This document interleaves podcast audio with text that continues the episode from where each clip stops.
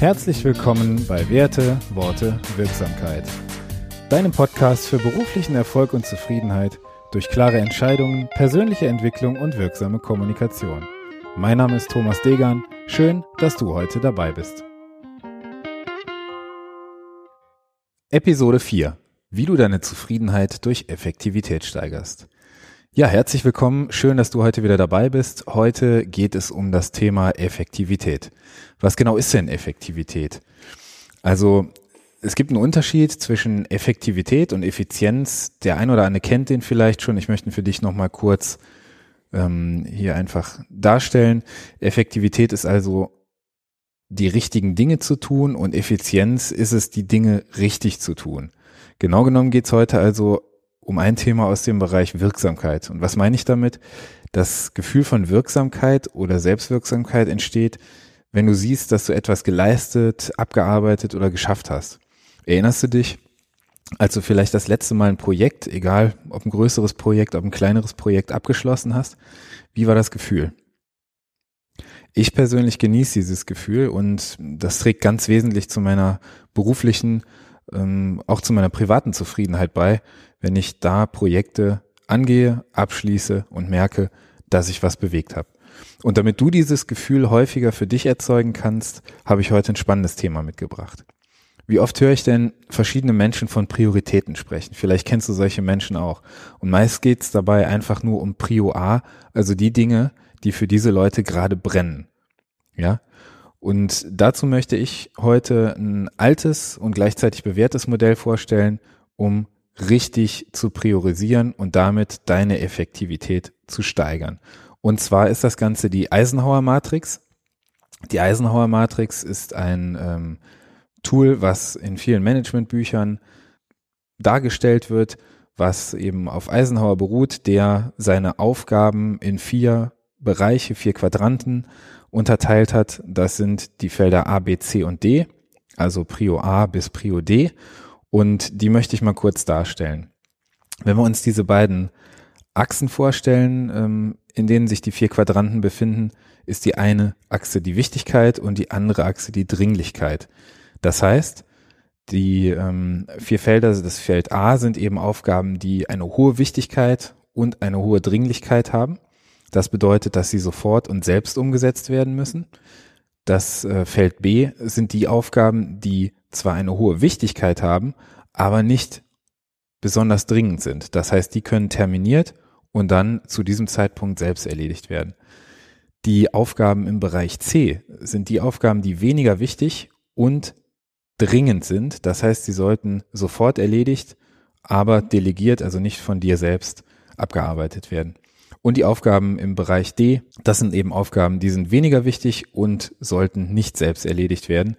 Diese Aufgaben sollten sofort in den Papierkorb wandern.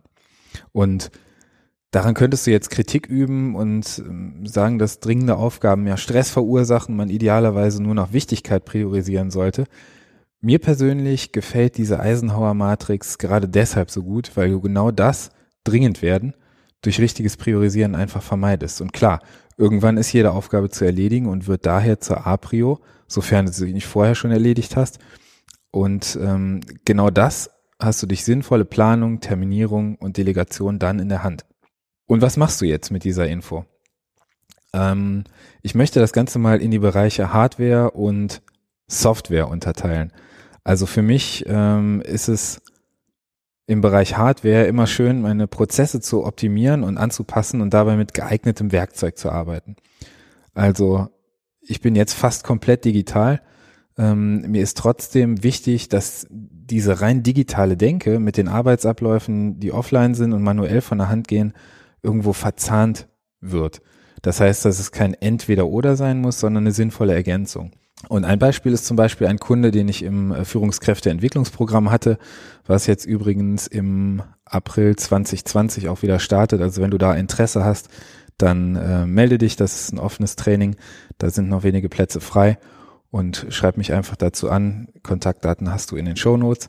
Einer dieser Teilnehmer hat sich eben eine Mappe im Laufe dieses Trainings gekauft und der sortiert nun seine Aufgaben in die entsprechenden Fächer. Und ähm, wie diese Fächeraufteilung Also beispielsweise sein könnte, ähm, habe ich dir mal einen Vorschlag mitgebracht.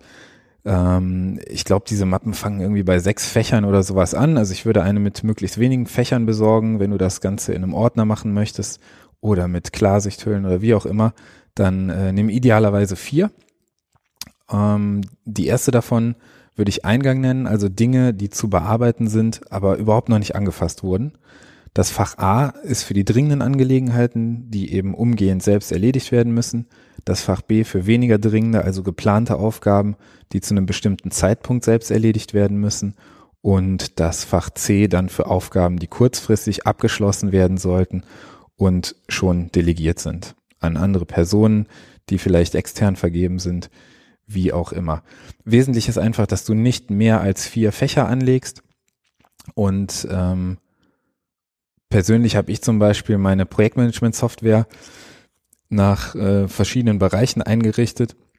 Ich habe ähm, früher alle möglichen Kontexte mit Text benannt und mittlerweile bin ich dazu übergegangen, gar nicht mehr die Kontexte zu benennen, sondern die Tags wirklich A, B, C zu nennen und ähm, danach priorisiere ich Aufgaben. Ne? Das heißt, ich setze mir irgendeine Aufgabe in mein ähm, Projektmanagement-Tool und die wird sofort kategorisiert in A, B, C. Die Ansicht ist eben so eingerichtet bei mir, dass dann die A-Aufgaben ganz oben erscheinen, die B-Aufgaben ähm, danach und die C-Aufgaben werden in meiner Projektmanagement-Software komplett ausgeblendet. Warum, sage ich dir gleich noch. Außerdem habe ich in meinem E-Mail-Programm das so eingerichtet, dass B-Aufgaben bis zum Datum meiner Wahl ausgeblendet werden. Das heißt, ähm, dass sie erst wieder aus dem auf den Tisch kommen, sobald sie zu einer A-Aufgabe werden, beziehungsweise sobald sie fällig werden. Und wenn du dich dafür interessierst, womit und wie ich das mache, dann schreib mich auch einfach gerne mal an. Die ähm, Verzahnung dieser Hardware mit der, mit der Software ähm, möchte ich noch kurz darstellen. Also die Software ist sozusagen für mich die Wochenplanung. Ähm, also nicht die Tools, die ich dafür nutze, sondern die Vorgehensweise, wie ich das Ganze mache. Und zwar unterteile ich den Tag in Blöcke und das solltest du abhängig von deinem Biorhythmus machen. Ja, also ähm, je nachdem, wann du am besten in der Lage bist, entsprechende Blöcke abzuarbeiten. Wichtig dabei ist, die dickste Kröte zuerst schlucken. Das heißt, die Aufgabe, die dir am meisten ähm, Arbeit macht, die dir am schwersten fällt, die dich vielleicht ähm, am meisten hemmt oder diese, diese Bugwelle, die du vor dir herschiebst, die solltest du idealerweise zuerst erledigen. Warum? Das Ganze wirkt sich einfach positiv auf den Rest des Tages aus, weil du das Gefühl hast, selbstwirksam zu sein, da du ja schon irgendwas erreicht hast. Also es zahlt einfach auf ein, äh, ein gutes Gefühl ein, was dich dann durch den Tag trägt. Und damit geht dir der Rest des Tages leichter von der Hand. Ein anderer Punkt ist, dass ich äh, außerdem versuche, maximal 60 Prozent der Zeit, die mir zur Verfügung steht an diesem Tag, mit Terminen zu belegen.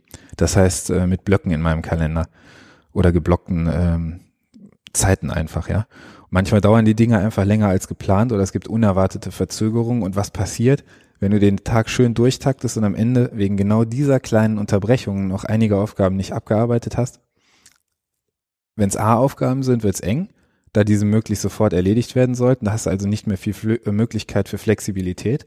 Wenn es B-Aufgaben sind, und das sollte eigentlich der überwiegende Teil sein, wenn du das System einmal etabliert hast, dann kannst du unproblematisch neu terminieren, bis sie zur A-Prio werden.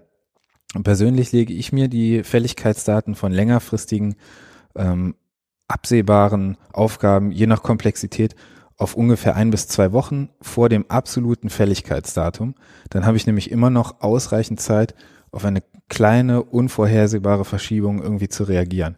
Die C-Aufgaben hatte ich eben schon mal angesprochen. Die stehen bei mir gar nicht mehr im Kalender als Aufgaben.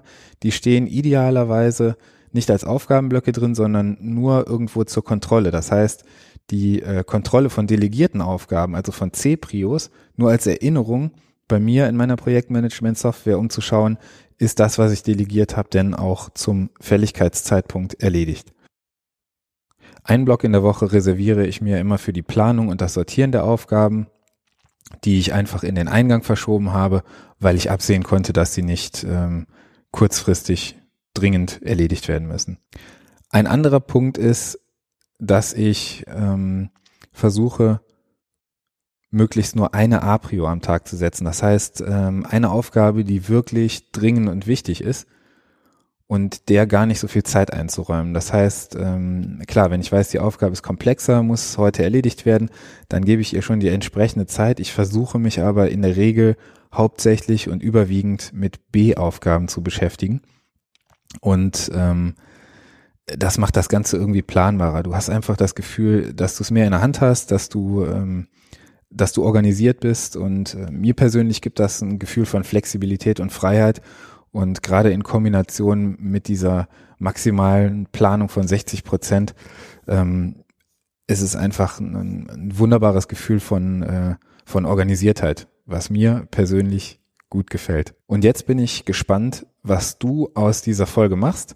Lass mich das gerne wissen. Schreib mir eine Nachricht, melde dich in der Facebook-Gruppe und poste mal was dazu, wie du das Ganze für dich umsetzt, was es dir bringt, vielleicht, äh, ob du es schon mal probiert hast und wo Schwierigkeiten auftreten. Ich weiß, das ist ein bekanntes System und ähm, die Priorisierung nach A, B und C, äh, da sprechen viele Leute drüber, aber wer setzt es wirklich um? Also nimm das mal mit in die nächste Woche und ich freue mich auf dein Feedback. Vielen Dank. Wenn dir der Podcast gefallen hat, dann lass mir gerne ein Abo da oder eine 5-Sterne-Bewertung Vielen, vielen Dank dafür. Außerdem möchte ich dich einladen, an unserer Facebook-Gruppe Werte, Worte, Wirksamkeit teilzunehmen, in der es um ähnliche Themen wie hier im Podcast geht. Mach's gut und bis nächste Woche, dein Thomas.